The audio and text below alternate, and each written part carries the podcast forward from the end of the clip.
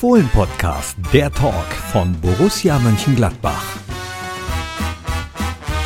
Hi, hallo, herzlich willkommen zum Fohlen-Podcast. Der Talk, den wir zwar vor dem 1.1. aufzeichnen, aber ihr hört den am 1.1. und deswegen frohes neues Jahr. Frohes neues Jahr. Ja. Frohes neues Jahr an alle. Ja. ja.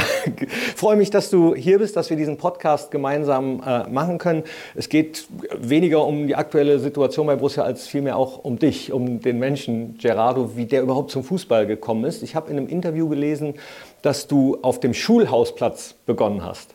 Ja, es ist so ein Bolzplatz, sagt man ja äh, in Deutschland. Äh, in jeder äh, Pause vor der Schule, nach der Schule äh, bin äh, da in eine Schulklasse gekommen mit vielen Jungs, die Fußball gespielt haben und hat sich dann eigentlich gerade so auch ergeben, dass die Jungs, die zusammen in der Klasse waren, dann auch zusammen gleich zum FC Rothenburg in den Fußballclub auch gewechselt sind.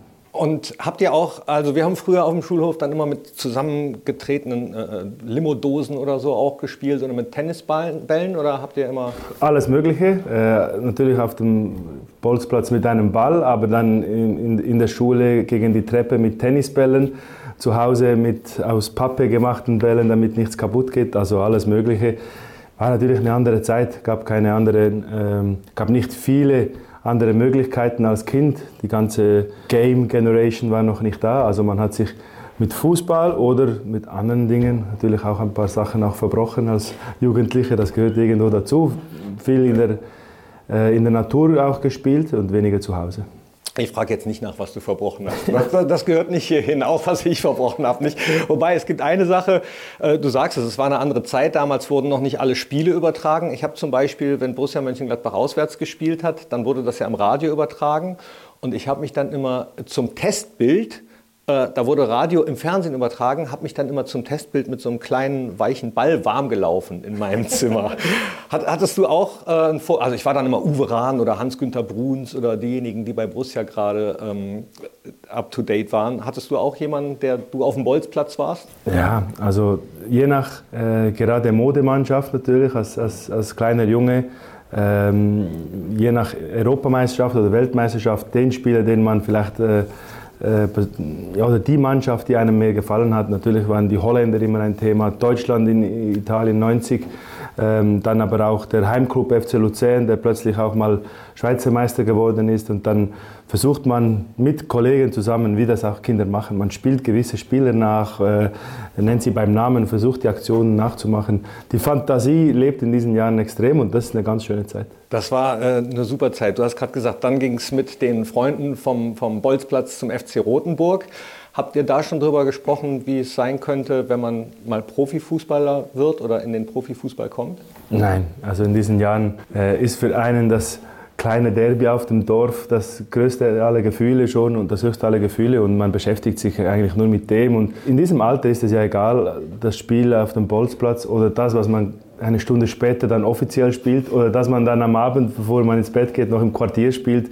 Da hat man wirklich einfach nur noch nur die Freude und den Spaß am Fußball und weniger an, an Karriere oder weniger an Träume oder wo überall, was alles noch möglich sein könnte. Aber dann ging es irgendwann zum FC Luzern. Das ist so dein Heimatclub, der größere Heimatclub, kann man sagen. Oder? Ja, dann so Richtung Teenageralter beginnt man viel mehr auch zu verstehen und bin dann auch in verschiedenen Turnieren, Hallenturnieren etc. aufgefallen und wurde dann eingeladen und ja, habe mich dann zu diesem Schritt auch äh, äh bewogen, weil es nicht eine riesige Distanz, aber für einen Jungen immer äh, wieder eine Herausforderung, mit äh, öffentlichen Mitteln in, in, die Stadt zu gehen. Und das hat mir nicht nur fußballerisch extrem gut getan, natürlich, weil da die Qualität viel höher ist, aber auch äh, in der Persönlichkeit, raus aus der geschützten Werkstatt im kleinen Dorf, dann in die Stadt zu gehen, neue Mitspieler, sich da auch durchzusetzen etc., das, das macht dann etwas mit einem. Wie war das im Profi- oder, oder beim größeren Fußball? Ich habe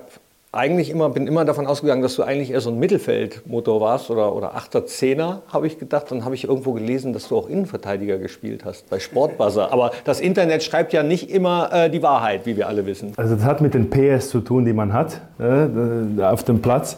In jungen Jahren mit viel PS habe ich offensiver gespielt. Ja, je höher das Niveau wird, merkt man, okay, es fehlt ein bisschen an Schnelligkeit. Dann wird man so automatisch ein bisschen eine Stufe nach hinten, dann ist man defensiver Mittelfeldspieler und gegen Ende der Karriere habe ich dann Innenverteidiger gespielt, aber schon immer in der zentralen Achse. Ähm, aber das war am meisten bedingt durch äh, die Schnelligkeit, äh, weil je weiter vorne du spielen willst, desto mehr Tempo musst du einfach haben oder Rhythmuswechsel. Ähm, und dann so dann zum Mittelfeldspieler eher defensiv und dann am Schluss auch noch als Innenverteidiger. Und wenn du ganz langsam bist, dann spielst du da oder sitzt da, wo ich meistens fahre. halben Platz, halben Meter außerhalb vom Platz. genau, dann reicht es fürs Warmlaufen. Irgendwann hast du den Schritt in die äh, noch größere Welt gemacht, dann bist du nämlich nach Spanien gegangen, in die Heimat deiner Eltern. Ja. Ja, also wurde, muss sagen, die, die, die Zeit beim FC Luzern im Nachwuchs, die ging sehr schnell vorbei weil ich mit 16,5, 17 Jahren bereits in der ersten Mannschaft debütiert habe und dann äh, nach, nach zweieinhalb Jahren äh, erste Mannschaft nach Sion gewechselt bin zum äh, Meister und Pokalsieger. Stimmt, Sion. Ähm, und dann von da direkt auch nach, nach, nach, Spanien. Im Nachhinein muss ich sagen, war der, der, der, der Wechsel ins Ausland zu früh, ähm, weil als knapp 20-Jähriger äh, in eine Top-Liga zu gehen, war für, für mein, jetzt im Nachhinein, war, war für mich ein Schritt zu früh, hätte vielleicht noch ein, zwei Jahre warten müssen, mehr Erfahrung auch sammeln. Ähm, ja, was mich natürlich bewogen hat, ist die spanische Liga, die Stadt, äh, wo wir herkommen als Familie, wo wir alle noch, wo noch die ganze Verwandtschaft auch da lebt. Die Verbindung zu, zu Galicien, zu La Coruña hat mich natürlich ähm, zusätzlich auch motiviert und hatte dann schon äh, eine ganz schöne Zeit da, aber sportlich ähm, war dieser Schritt zu groß und konnte mich da eigentlich dann nicht durchsetzen. Aber hat es da auch eine Rolle gespielt, dass du so früh den Schritt gemacht hast, dass eben spanisches Blut auch in deinen Adern fließt? Deine Eltern sind aus Galizien? Ja, auf jeden Fall. Jetzt zu, zu meinem Schutz muss ich sagen, gab es noch nicht die Möglichkeiten, sich über alles so zu informieren wie heute mit dem Internet, dass man den Club besucht, dass man äh, vom Club eventuell auch so ein bisschen eine, äh, eine Karriereplanung vorgelegt bekommt, sondern da da wird man irgendwo gescoutet und dann äh, bist du interessiert, ja oder nein, und dann geht es relativ schnell. Ähm, aber die Verbindung zu der Region von meiner Familie, die Sprache, die ich schon kannte, äh, waren natürlich zusätzliche Punkte, die dafür gesprochen haben. Weitere Stationen waren dann äh, Bellinzona, Aarau, Grasshoppers Zürich, dann hat es dich zurück in die Schweiz äh, verschlagen. Ja. Würdest du sagen, Schweiz ist deine Heimat? Ja, würde ich sagen. Bin auch dort geboren, bin, habe alle Schulklassen durchlebt. Äh, die ganze Erziehung auch genossen. Ähm, ja, für mich war wichtig nach dieser Zeit in Spanien, wo, wo es sportlich sehr hart war, zwei oder drei Schritte zurückzumachen, um wieder Fuß zu finden, dass ich wieder Kontinuität hatte. Mhm. Und dann über Aarau, dann zu Grasshoppers und dann äh, so mit 8, 29, nachdem ich wirklich auch ein, zwei ein bisschen äh, schlimmere Verletzungen auch hatte, habe ich entschieden, dann zurück, versucht, das zu forcieren, zurück zu meinem Heimatverein auch zu kommen, dass ich, war immer ein Wunsch, rechtzeitig zurück zu sein, um noch zwei, drei Jahre auf gutem Niveau auch spielen zu können. Und um da auch ein bisschen sesshaft zu werden und die Zeit nach dem Fußball auch ein bisschen zu planen. Schwere Verletzungen, Schienen- und Wadenbeinbruch, glaube ich, ganz brutal für einen Fußballer, egal ob jung oder älter. Gibst du manchmal so Erfahrungen auch an Jüngere weiter, dass, dass du sagen kannst, passt mal auf Leute, es kann immer alles passieren, sorgt dafür, dass ihr gut aufgestellt seid? Ja, ich glaube, das ist ein, immer auch ein, ein wichtiger Teil einer Führungsperson, die Erfahrungen, die, die, die man über die letzten Jahre gemacht hat, dass man da äh, gewisse Schlüsse daraus ziehen kann, gewisse Werte auch mitnimmt und das auch versucht zu vermitteln. Natürlich äh, sensibilisiert das einen, wenn man selber zwei, dreimal so acht, neun Monate verletzt war und weiß, wie, sie, wie hart diese Zeit ist, wenn ein Spieler nicht dabei ist, äh, was man sich vielleicht zu dem Zeitpunkt gewünscht hätte oder was man von spezifischen Personen auch bekommen hat und dass man da ein bisschen sensibel ist. Und das sind einfach ähm, Erfahrungen, die du im, im, Rucksack mitnimmst und die dir helfen, vielleicht in, wenn ein, ja, ein eigener Spieler oder ein Staffmitglied oder ein Familienmitglied in einer ähnlichen Situation ist, dass man vielleicht ein bisschen sensibler ist. Entstand da dann auch der Wunsch schon oder der Gedanke oder der Plan, Trainer zu werden? In so einer Zeit? Das entstand bei mir schon sehr früh. Ich habe schon äh, in der Zeit in Aarau, da war ich glaube 25, habe ich schon Assistent gemacht der äh, U13, habe das äh, äh, von da weg dann versucht, so oft wie möglich auch äh, in den Folgevereinen wie, wie Grasshoppers oder Luzern beizubehalten, dass ich äh, Erfahrungen sammle, indem ich einmal die Woche teilnehme bei ganz Kleinen, habe die die Lizenz, die man machen kann, während der Karriere versucht voranzutreiben. Ähm, das, hat, das war immer eine große Leidenschaft von mir. In erster Linie war meine Idee, Nachwuchstrainer zu sein. Hatte nicht von Anfang an den absoluten Wunsch ganz nach oben, äh, sondern vielmehr meine Erfahrungen, äh, meine Ideen den, den jungen Spielern weiterzugeben. Wieso? Weil ich so das Gefühl hatte in meiner Nachwuchszeit, dass ähm, das ganze Konzept vom Nachwuchsfußball erneuert werden sollte, äh, weil äh, einfach äh, in der Regel praktisch die ganze Woche das Gleiche gemacht wurde, dass die Trainings relativ einfach waren, dass, dass man nicht das Gefühl hatte, man hat äh, genügend Werkzeuge mit auf den Weg bekommen, hatte dann einen ganz spannenden Trainer, Timo Konietzka, der äh, in Luzern Talenttraining gemacht hat und das versucht hat dann einfließen zu lassen, dass man spezifischer trainiert, dass man individueller trainiert und hatte eigentlich immer diesen Antrieb, dann nach der Karriere mit Nachwuchsspielern zu arbeiten. Du hast mal gesagt, die Ideen im Nachwuchs waren sehr bereichernd, aber als es dann in den ähm, Seniorenbereich ging, auch als Trainer, kam Pragmatismus dazu. Das war ein Zitat, wo ich gedacht habe, was, was bedeutet das? Ja, Nachwuchs ist einfach purer Fußball. Da geht es um die einfachsten Dinge: Ball an und Mitnahme, Passqualität, Lernen zu dribbeln, Lernen zu finden. Äh, also sehr individuell auch auf den, um den Spieler weiterzuentwickeln. Ähm, und wenn du natürlich zu den Senioren kommst oben, dann ist das Resultat, gewinnt einfach an Wichtigkeit. Und wenn du vielleicht in einem Nachwuchsspiel einem rechten Verteidiger sagst, äh, sagst unbedingt einen Haken machen und nochmal einen Haken und wenn der Stürmer zu schnell kommt, dann schiebst du ihm einen, einen, einen Tunnel äh, zwischen die Beine und ja, die sind, das kannst du natürlich äh, am, am, Samstag jetzt hier in der Bundesliga, wenn im eigenen 16er nicht einem Spieler sagen. Und im Nachwuchs geht es einfach darum, dass die Spieler diese Freude mitnehmen und je weiter es nach oben geht, ja, dann geht es um, wie wende ich das an, um schlussendlich erfolgreich zu sein. Und das Gleiche gehört auch äh, für uns Trainer. Ähm, also welche welche Taktik oder welche Entscheidungen geben mir ein bisschen mehr Stabilität, ein bisschen mehr Sicherheit. Man muss bekanntlicherweise vor dem Spiel immer Entscheidungen treffen. Die Leute dürfen sie ja danach immer bewerten und du versuchst vorgängig dir diesen Film irgendwie mit deinem Staff abzuspielen. Was kann passieren? Wie, wie reagiert dieser Spieler gegen den Gegenspieler? Äh, spielen wir mit Fünferkette? Spielen wir mit Viererkette? Wo sind die Gefahren? Also da passiert die Woche lang extrem viel, um dann schlussendlich eine Entscheidung zu treffen. Und darum kommt manchmal ein bisschen Pragmatismus dazu und sagt, ja, das wäre zwar eine ganz tolle Idee, das könnten wir eigentlich riskieren, aber wir belassen es, wir bleiben bei dem, wo wir sicher sind. Das stelle ich mir eben auch so schwierig vor, dass man natürlich sich viele Gedanken macht ähm, äh, als Trainer oder beziehungsweise als Führungsperson, wie entscheidet man und manchmal sieht man halt, die Entscheidung war jetzt nicht erfolgreich. Oder Sehr oft. Also, also natürlich sehen die Leute das Resultat und man wird dann vom Resultat mit Daumen hoch oder runter bewertet oder die Mannschaft auch.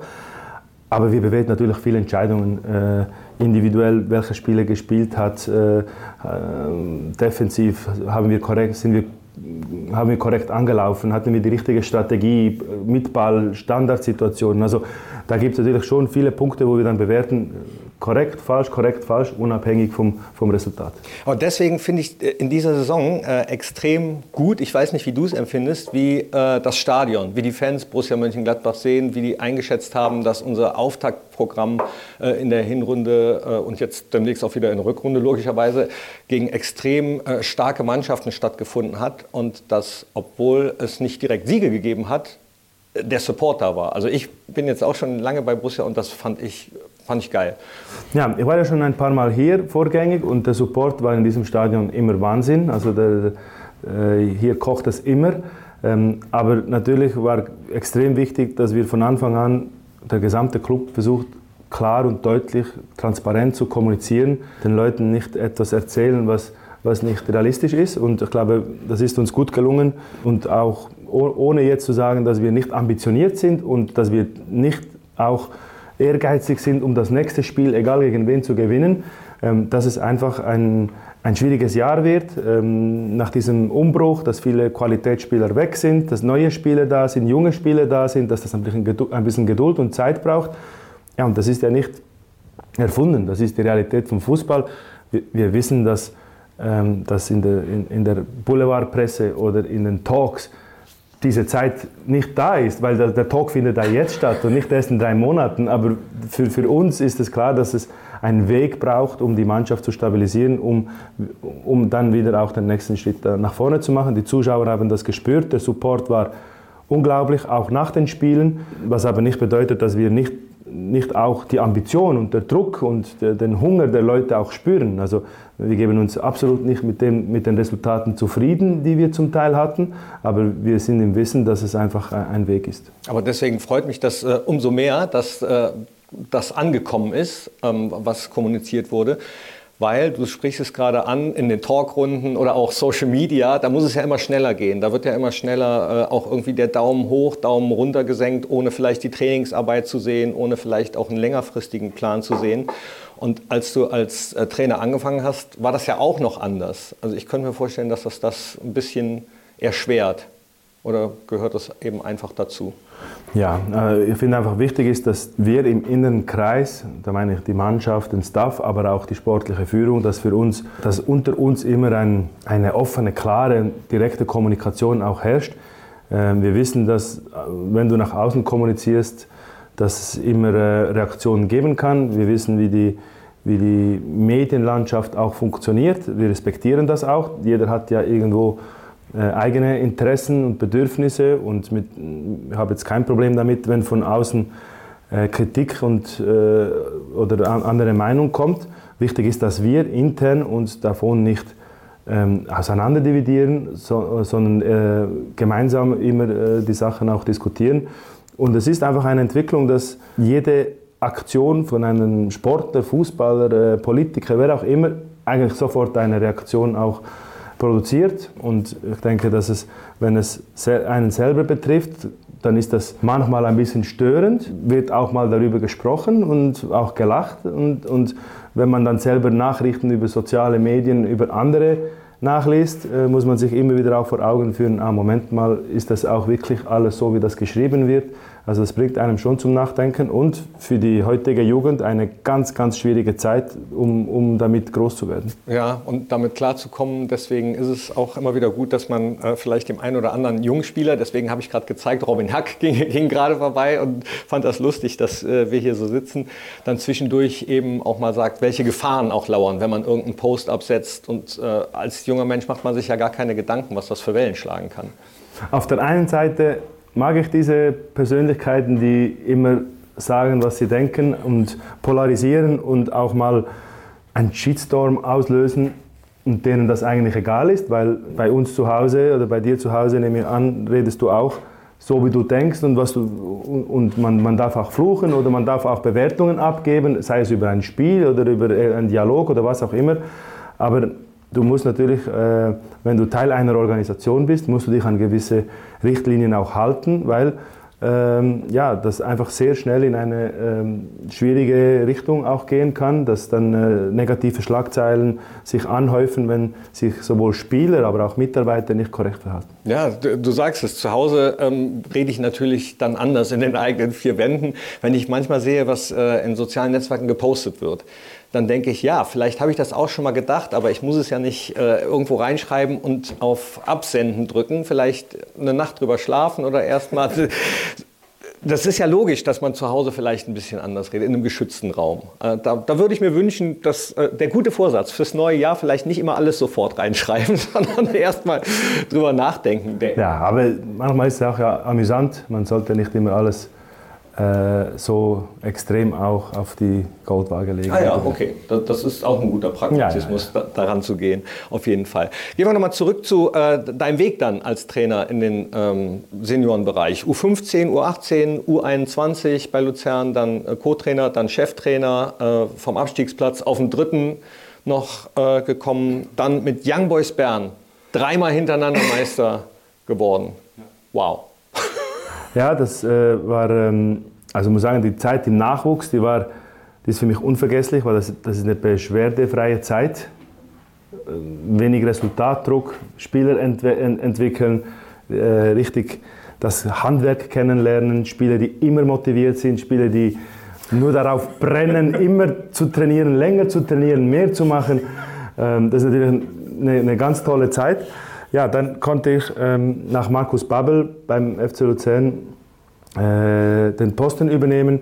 Und in, in, sechs Monaten ist es uns gelungen, ja, das Maximum rauszuholen. Viel hat gepasst und ja, und nach diesen sechs Monaten ist der Young Boys auf mich zugekommen. Eigentlich mit Basel sind das die zwei größten Clubs mit den besten Möglichkeiten auch, äh, sowohl ähm, finanziell, aber auch sportlich, Kadergröße, Infrastruktur etc. Ähm, ja, und muss sagen, diese Zeit in Young Boys, da, die Zeit ist im Eile vorbei, weil wir haben da drei Jahre auch international gespielt, alle drei Tage ein Spiel von einem Höhenpunkt zum anderen bin ich extrem dankbar, dass mir dieser Club die Chance gegeben hat. Ich muss sagen, bei, von Young Boys nehme ich mit, wie wichtig es ist, eine gute Organisation zu haben, ähm, viel Kompetenz in, in, in, allen Bereichen. Ich glaube, ähm, äh, dass, dass das der entscheidende Faktor ist, dass Young Boys die letzten Jahre so erfolgreich gearbeitet hat. Die Besetzung der sportlichen Führung, all, all die Leute, äh, Sportdirektor, Sportvorstand etc., die unterstützen den Trainer zu 100 Prozent. Äh, du kommst in ein ähm, super gepflegtes Umfeld äh, und man unterstützt dich in allen Möglichkeiten. Also als junger, als junger Trainer konnte mir nichts Besseres passieren, als in Bern zu arbeiten. Du hast, bevor du bei Borussia zugesagt hast, so stand es zumindest zu lesen, ähm, dich auch mit anderen Vereinen beschäftigt, hat mit deinem Trainerteam äh, Vereine analysiert, dir Spiele angeschaut. Und bei Borussia war dann offenbar die Transparenz in den Vorgesprächen so gut, dass du gesagt hast, ja, jetzt bin ich bereit für Borussia. Hast du das, was du mit deinem Trainerteam in den Analysen und vor, äh, vorherigen Gesprächen gefühlt hast, dann auch wiedergefunden bei Borussia jetzt? Ja, auf jeden Fall. Also was, wir, was ich versucht habe in der äh, Zeit, äh, in der arbeitslosen Zeit, habe ich mir so mit, mit, auch mit, meinem, mit meiner Berateragentur klar überlegt, okay, wie soll der nächste Schritt aussehen, wo soll das sein? Und habe dann, äh, haben dann gemeinsam versucht, in, in, in den verschiedenen Ligen herauszukristallisieren, wie soll der Club sein, was, was ist mir wichtig. Ähm, Deutschland kannten wir von den Clubs sehr gut und da war ähm, Borussia äh, immer weit vorne, weil hier war Lucien Favre, ich war hier schon zweimal zu Besuch, sowohl im Nachwuchs wie auch bei Lucien habe ich einige Spiele gesehen. Ähm, ja, und dann schlussendlich kommt es wirklich auch darauf an, besteht Interesse eines Clubs und wie sind die, die, ähm, die persönlichen Gespräche mit den handelnden Personen, äh, werden diese Werte auch ge, gelebt, wo man, wo man ja, vielleicht äh, schon erleben durfte beim Club äh, beim letzten Mal, wo man vielleicht gehört hat. Und äh, das waren wichtige Punkte für mich. Ähm, ja, die Zusammenarbeit mit der sportlichen Führung, wie ist die Infrastruktur, was, ähm, wo kommt der Verein vielleicht her und was, ist, was sind die Ziele für die nächsten Jahre. Ähm, das sind ganz wichtige Punkte, aber eines der allerwichtigsten ist, wo ich mich gefragt habe, okay, wo kann ich arbeiten, wo ich das Gefühl habe, dass nicht beim, beim ersten Windstoß sofort alles auseinanderfällt und äh, der Druck so hoch ist, dass man nach, nach dem sechsten oder siebten oder zehnten Spieltag äh, bereits zu einer Entscheidung gezwungen wird, obwohl es die, die handelnden Personen gar nicht wollen, also weil die, weil die Gegebenheiten einfach ähm, nicht gegeben sind. Und ja, das hat vielleicht einen persönlich interessierten äh, äh, Grund für mich. Äh, es gab der eine oder andere Club, wo ich sagen muss, äh, das wäre eine sehr, sehr tolle Adresse gewesen, aber wo einfach der Druck viel, viel zu hoch gewesen wäre mit der Aufgabe, die bevorgestanden ist. Und ähm, was ja nicht heißt, dass wir hier jetzt einfach ewig Zeit haben, das auf keinen Fall. Aber, aber, aber dass man einfach in den Worten das auch ähm, so einem erklärt, dass man, dass man wirklich diesen Weg gehen will, dass man ähm, dass man Dellen miteinander äh, durchlaufen möchte, dass man äh, eng miteinander arbeitet, dass man gemeinsame äh, Ziele auch hat, dass man eine gute Streitkultur hat. Also es gibt viele Punkte, die extrem wichtig waren für mich und nicht unbedingt, ähm, wie viel Geld ist jetzt da vorhanden, um Spieler zu kaufen oder spielt man jetzt tatsächlich schon um internationale Plätze oder nicht. Also das waren für mich sekundäre Begründungen. Ja, nach dem, was du jetzt auch alles gesagt hast, äh, Stichwort Nachwuchs, das ist ja dann der, der äh, Borussia-Weg, der wieder bestritten werden soll, dann ist es ja ein Perfect Match, würde ich ja, also, sagen. Also ist ganz wichtig, Nachwuchs ist ein Standbein vom Club und das, das, das, genau, und das muss forciert werden. Natürlich brauchen wir auch Spieler, die äh, so in der Achse Verantwortung übernehmen, eine gewisse Qualität mitbringen. Auf jeden Fall. Wir brauchen junge internationale Spieler, die irgendwann mal auch einen Mehrwert generieren können für den Club. Aber die, die, die, die dritte Säule ist ein, ein wichtiger Punkt. Klar, man kann so auch Geld sparen, Werte generieren, aber man schafft einfach eine glaubwürdige Identifikation mit unserem Publikum, mit unseren äh, Mitgliedern. Diese Synergie mit den Zuschauern gibt dann auch der Mannschaft auf dem Platz einfach äh, noch eine zusätzliche Energie. Das spürt die Mannschaft, wenn, wenn der Support da ist. Und der Support ist extrem da, wenn man sportlicher Erfolg hat oder man identifiziert sich mit dem Team. Also sei es mit den Persönlichkeiten, aber auch mit der Art und Weise, äh, wie Fußball gespielt wird. Und darum ist einfach diese Säule Nachwuchs schon in der Vergangenheit immer extrem wichtig für diesen Club. Das, was du gerade nochmal angesprochen hast, dieses Gemeinsame mit Fans, mit allen, mit Mannschaft, äh, äh, Trainer, Staff, äh, sportlich, das finde ich so wichtig, weil in der Vergangenheit hat man es schon häufiger gesehen, dass wenn dann eben ein Spieler vielleicht mal einen Rückpass gespielt hat statt nach vorne, es schon manchmal so ein Murren gab. Und wo ich gedacht habe, das hilft ja so einem jungen Spieler nicht. Und deswegen finde ich es extrem wichtig, dass der Support in dieser Saison so gut wie viele, viele Jahre nicht aus meiner Sicht da ist, weil du hast es gerade bestätigt, dass ja auch der gesamten Mannschaft hilft, wenn die merkt, da sind Leute, die stehen hinter uns. Auf jeden Fall. Also und wenn, wenn ein junger Spieler eine gute Aktion hat und die Mannschaft spürt, dass die Zuschauer sind da und jetzt, jetzt fällt der Kapitän im Tor aus und jetzt spielt der, der, der Moritz Nikolas und macht einen, eine, einen tollen Save, dann gibt es eine Zusatzenergie im Spiel. Aber natürlich wollen wir nicht, dass unsere Spieler ängstlich nach hinten spielen und wenn die, unsere Spieler dann die ganze Zeit ängstlich nach hinten spielen, dann verstehen wir auch, dass die Zuschauer, äh, dass es dann ein Rundrun in der Tribüne gibt und dass da eine komische Stimmung entsteht. Und ähm, das ist ein wichtiger Punkt. Die Zuschauer sollen sich auch mit der Spielweise identifizieren.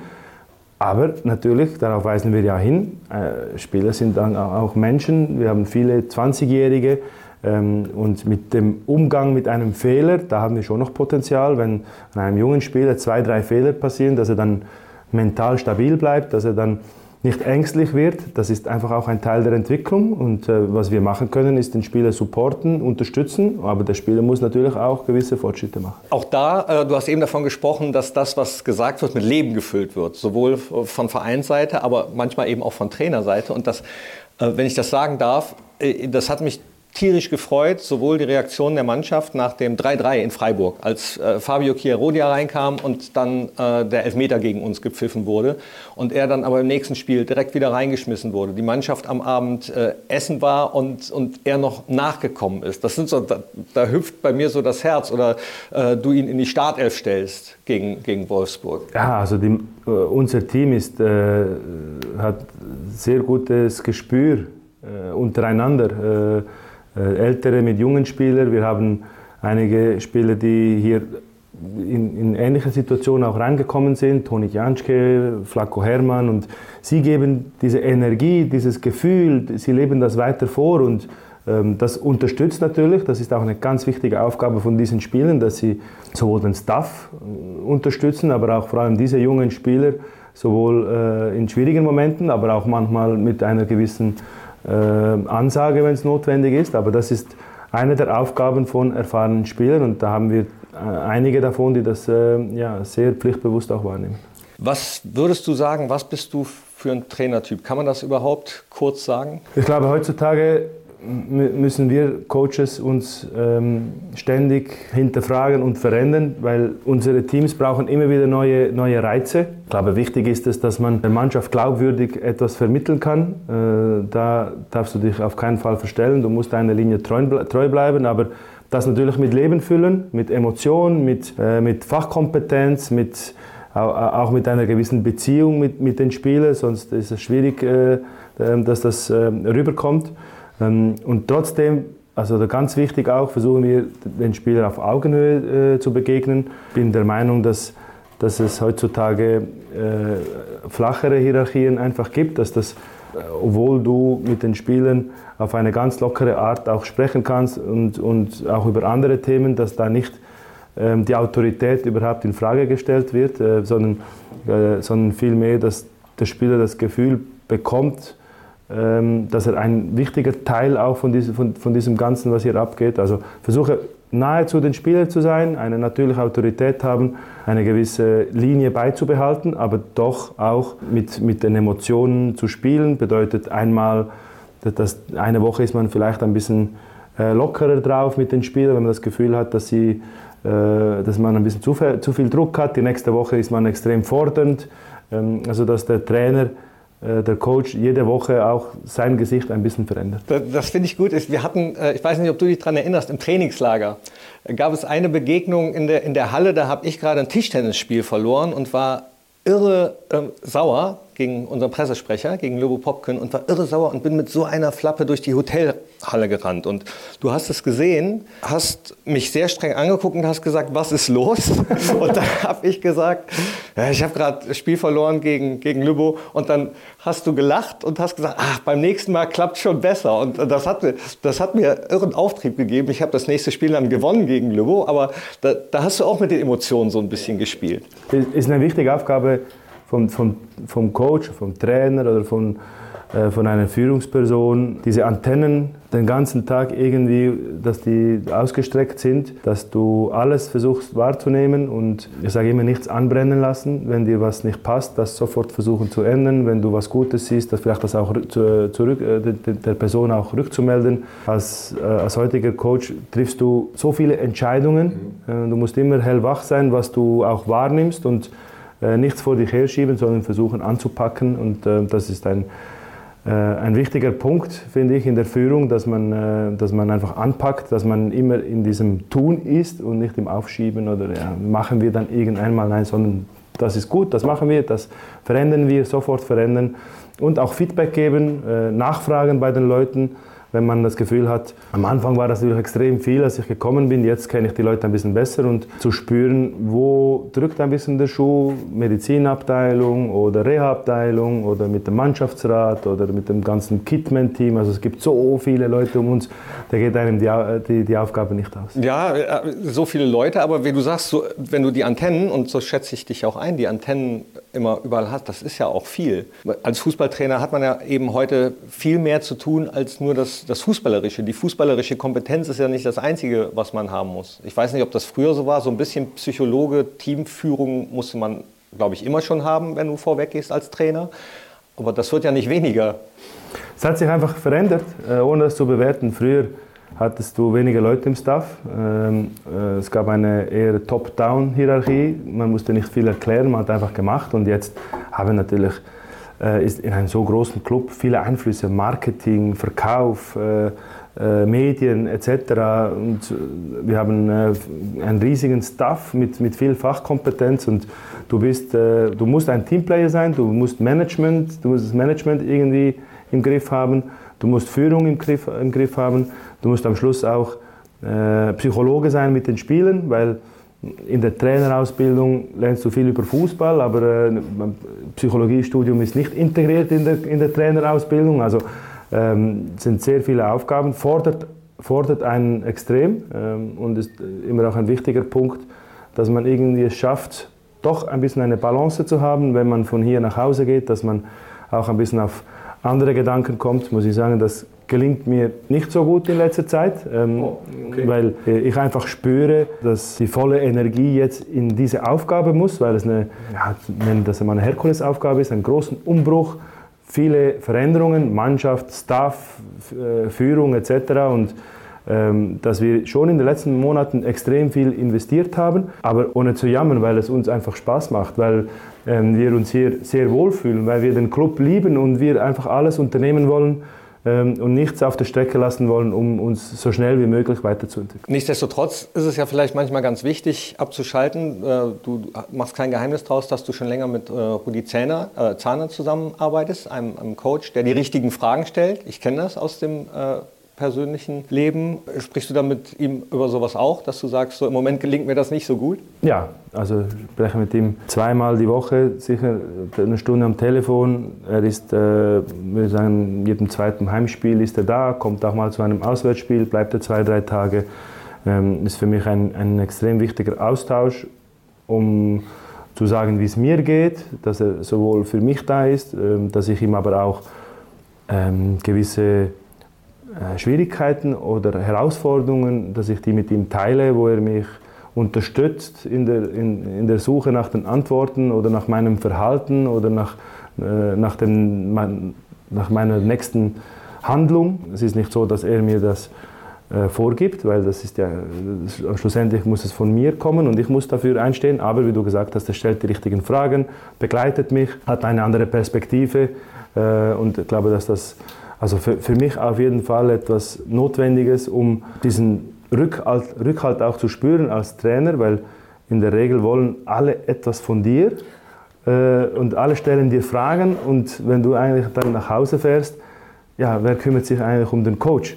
Es ist noch nie ein Spieler ins Büro gekommen und hat gesagt, ah, Trainer, jetzt, ich möchte mal wissen, wie es dir geht oder etc. etc. Das ist ja nicht deren Aufgabe. Also sind wir gut beraten, sowohl im Umfeld wie aber auch professionell Leute zu haben, die uns unterstützen. Wie geht's dir denn? ja, gut, gut. Das ist schön. Nee, alle wollen, stimmt, alle wollen was. Die Spieler wollen Stammplatz, die wollen eingewechselt werden, die wollen spielen am Wochenende. Die Medienabteilung will Interviews, die will einen Podcast haben, die Presse will Interviews. Deswegen meine ich, ist es vielleicht äh, ganz wichtig, äh, so ein bisschen zu achten und gut jemanden zu haben, mit dem man. Und den Druck, den man natürlich einfach hat. Äh, dass wenn man vielleicht nicht das gewünschte Resultat hat, dass man so das Gefühl hat, jetzt eine Woche muss man sich erklären und man steht in der Verantwortung und bei einer Niederlage ist das noch kein Problem, kommen dann zwei, drei am Stück, dann äh, wird der Druck auch ein bisschen größer Richtung Trainer, die, die Fragen kommen dann auch äh, zielgerichteter und so und im Umgang mit dem, ohne die tägliche Arbeit dann zu vernachlässigen, dass man, wichtig, dass man da nicht irgendwie in einen Verteidigungsmodus kommt, jetzt muss ich mich da noch bei allen rechtfertigen, sondern das ist einfach ein, ein Teil unserer Aufgaben. Wir stehen in der Verantwortung, aber ohne dass das mir, mir Energie nimmt, dann schlussendlich für das Wichtigste für die Mannschaft. Äh, Rüdi Zahner ist ja nicht nur im Fußball unterwegs, gehe ich mal, mal von aus. Und ich könnte mir vorstellen, dass das auch hilfreich ist. Ja, auf jeden Fall. Ähm, habe die Zeit auch, äh, äh, als ich joblos war, genutzt für das ein oder andere Treffen. Ähm, organisiert auch gerne Treffen mit äh, Trainern anderen Sportarten, sei es Eishockey, Handball, Leute, die in, in einer verantwortungsvollen Position sind, wie sei das vor einem Theater oder was auch immer. Es geht ja schlussendlich um Führung, Lösung, äh, Pro Probleme lösen, menschliche Beziehung. Wie schaffe ich es aus meinem Spieler oder meinem Musikanten das Beste rauszuholen, dass er voller Selbstvertrauen spielt, dass er immer von der Energie voll da ist und das, schlussendlich geht es um die Beziehung mit den Menschen. Oder immer motiviert wie ein Nachwuchsspieler. wie so ein junger Spieler.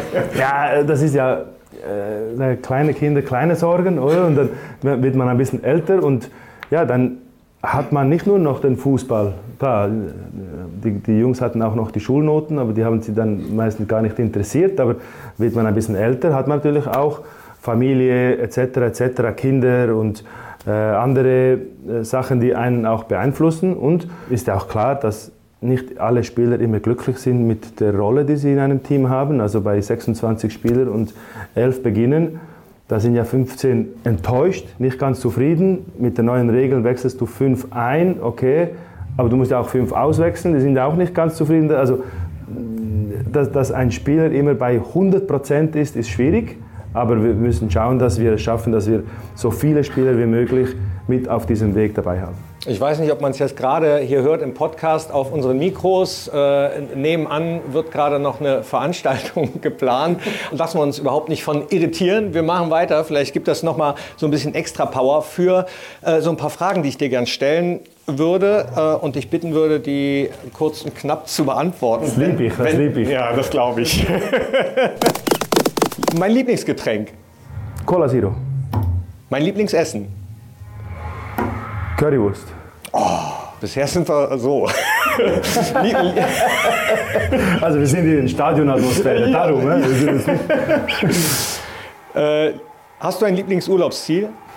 Strand in Spanien, äh, ob das Mallorca, Ibiza, äh, Galicien, am, am Strand in Spanien.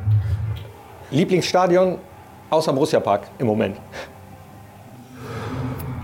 Also das größte Erlebnis war äh, im Stadion Celtic Glasgow. Diese Atmosphäre habe ich äh, selten erlebt. Gibt es einen Trainer, gegen den du ungern coacht? Nein, eigentlich nicht. Weil er schwierig. Nein, das, eigentlich nicht. Wir haben äh, unter den Coaches eigentlich immer eine gute, gute Beziehung. Es kann mal während dem Spiel mal eine Meinungsverschiedenheit geben, aber dass, dass ich da ungern mit, gegen jemanden coache gar nicht. Ja, ich habe gedacht, vielleicht weil der schwierig ist, was den Matchplan betrifft. So ah, von der Schwierigkeit gibt es natürlich einige. Ähm, ja, also Julian Nagelsmann war, war immer, äh, finde ich, eine spannende Herausforderung, weil er sehr von Systemen, Variabilität etc. sehr, mal, sehr schnell handelt und wechselt und das war schwierig. Ist das so ein bisschen vergleichbar wie Elfmeterschießen. Der Torwart denkt, der Schütze denkt, dass er dahin schießt und weiß, ich habe dich analysiert und weil er immer dahin geschossen hat, schießt er jetzt dahin. Ist das beim Trainer sein genauso? Ah, der Julian, der spielt eigentlich 3-5-2, aber gegen mich, weil er weiß, dass ich mich gut vorbereitet habe, spielt er jetzt doch? Nein, das nee. nicht.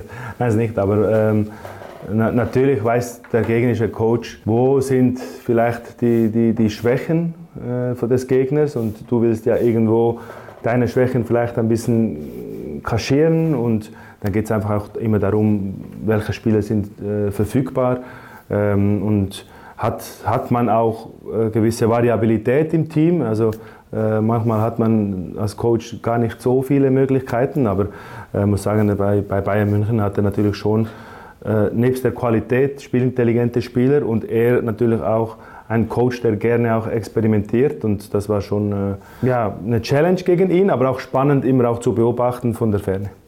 Auf die Möglichkeiten, die man als Trainer hat, äh, wenn es viele Verletzte gibt, würde ich gleich gerne nochmal kommen. Ich mache erstmal weiter mit den Fragen. Ich würde gerne einmal. Ein bisschen länger Urlaub machen. ja, geht schon wieder los. Rückrunde, es war bald. Wenn ich mir eine Zauberkraft wünschen könnte, Geduld kann man sich nie genug erkaufen. Mein liebster Fußballsong? Gibt es keinen, gibt's keinen. Also am liebsten höre ich natürlich den Sound nach einem Tor von Borussia. genau. Aber Musik ist nicht so meine große Leidenschaft. Weder zu Hause noch im Auto noch äh, das ist nicht so, nicht so meine Branche. Wenn ich eine Fußballregel ändern könnte? Dann äh, schon das Thema mit der Zeit, dass es irgendwo irgendeinmal Klarheit gibt, wie lange das man spielt und von was es auch abhängig ist. Diesen Spieler, der nicht mehr spielt, hätte ich gerne einmal trainiert. Ja, einer dieser Top-Cracks, äh, Johann Cruyff, Armando Maradona.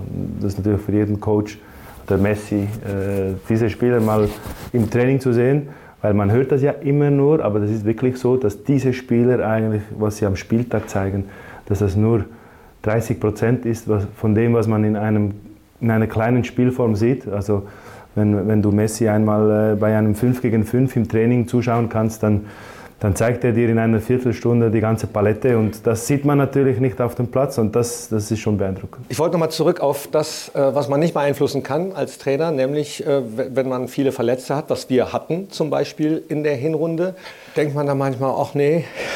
Ja, also jedes Mal, wenn der Arzt Richtung Trainerbüro kommt, zittert der Coach immer. Das bin nicht nur ich, das sind alle. Also du wirst ja am liebsten alle immer dabei, aber das ist nicht die Realität im Spitzensport. Äh, die Spieler müssen an die Grenzen, dann gibt es mal ähm, äh, eine Verletzung durch einen Schlag, einen Zweikampf. Was wir natürlich unbedingt zu verhindern versuchen, ist äh, Verletzungen durch, durch die Belastung. Das ist ein Riesenthema geworden, die Belastungssteuerung. Die Spieler werden extrem überwacht. Wegen dem Thema Verletzung oder krank oder was auch immer war mir immer wichtig als Coach, dass wir keine Ausreden, keine Alibis wollen dass wir einen Kader von 22, 23 Spielern haben mit zwei, drei Torhüter und so gehen wir in die Meisterschaft. Und wenn fünf nicht da sind, spielen fünf andere. Und dass wenn zehn fehlen, dann spürt man das und das wissen ja dann auch alle, dass, dass es nicht das Gleiche ist, wenn, wenn vier, fünf arrivierte Stammspieler verletzt sind. Aber ich will einfach daraus kein Thema machen. Wieso? Weil ein junger Spieler, das ist dann seine Chance vielleicht, sich da reinzuspielen äh, und einfach generell von der Einstellung, nicht der Schiedsrichter, nicht der Platz, nicht die Bedingungen, nicht die Verletzten, nicht der Schiedsrichter, sondern will, dass wir uns mit jeder Phase vom Körper und Energie auf unsere Leistung konzentrieren und überhaupt nicht irgendwelche Alibis haben. von euch kam auch nie Gejammere, das kam wenn dann von uns. Oder? Nein, aber es ist klar, dass wir im Trainerbüro schon, es gibt schon mal, mal einen Moment, wo man äh, sagt, äh, was, was geht denn da ab, es kann doch nicht sein, was haben wir übersehen, was ist, wieso ist jetzt der Spieler schon wieder krank, also wir regen uns schon auch auf im inneren Kreis, aber dann relativ schnell, okay, Next Man Up, nächster Spieler, okay, was gibt es für Möglichkeiten, was, was gibt es für Lösungen, im Wissen, dass, das, dass die Erwartung dann einfach ein bisschen angepasst werden muss. Mhm. Lösungen finden und dann, ja, wenn dann einer die Chance bekommt, dass er sie dann auch nutzt, äh, ist vielleicht auch dann gut, um die, die Leistungskultur, war mal ein Wort, was ich von dir gelesen habe, äh, zu verbessern, dass man im günstigsten Fall als Trainer gar nicht eingreifen muss, sondern sich die Mannschaft oder jeder einzelne Spieler jeden Tag von selbst verbessern will. Ja. Da sind wir wieder bei den Nachwuchsspielern und der Motivation. Ja, und äh, also da haben wir sicher noch Luft nach oben, Potenzial. Ich glaube, ein wichtiger Faktor ist sicherlich, wird sicherlich sein, wenn all diese Verletzten da sind, dass der Konkurrenzkampf eben noch ein bisschen schärfer ist.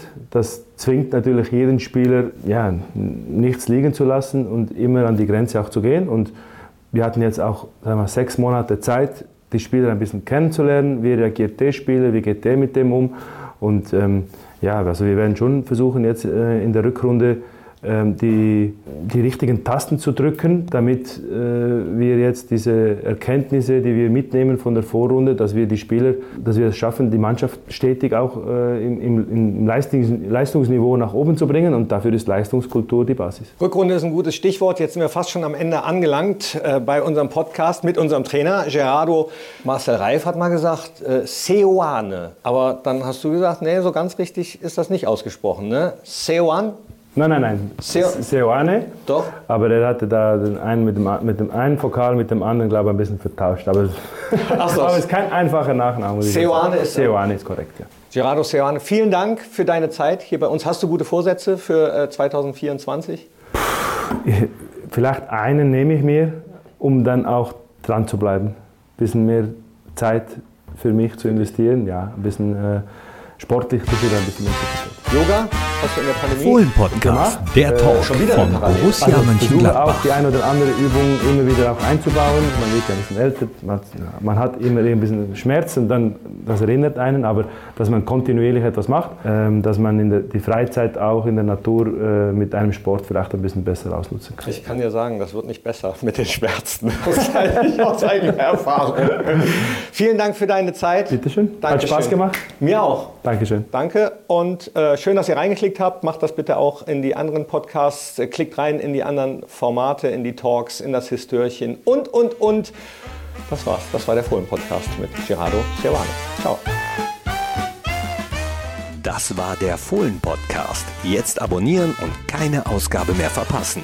Fohlen-Podcast für euch, mit euch. Wir sind die Fohlen. Wir sind Borussia Mönchengladbach.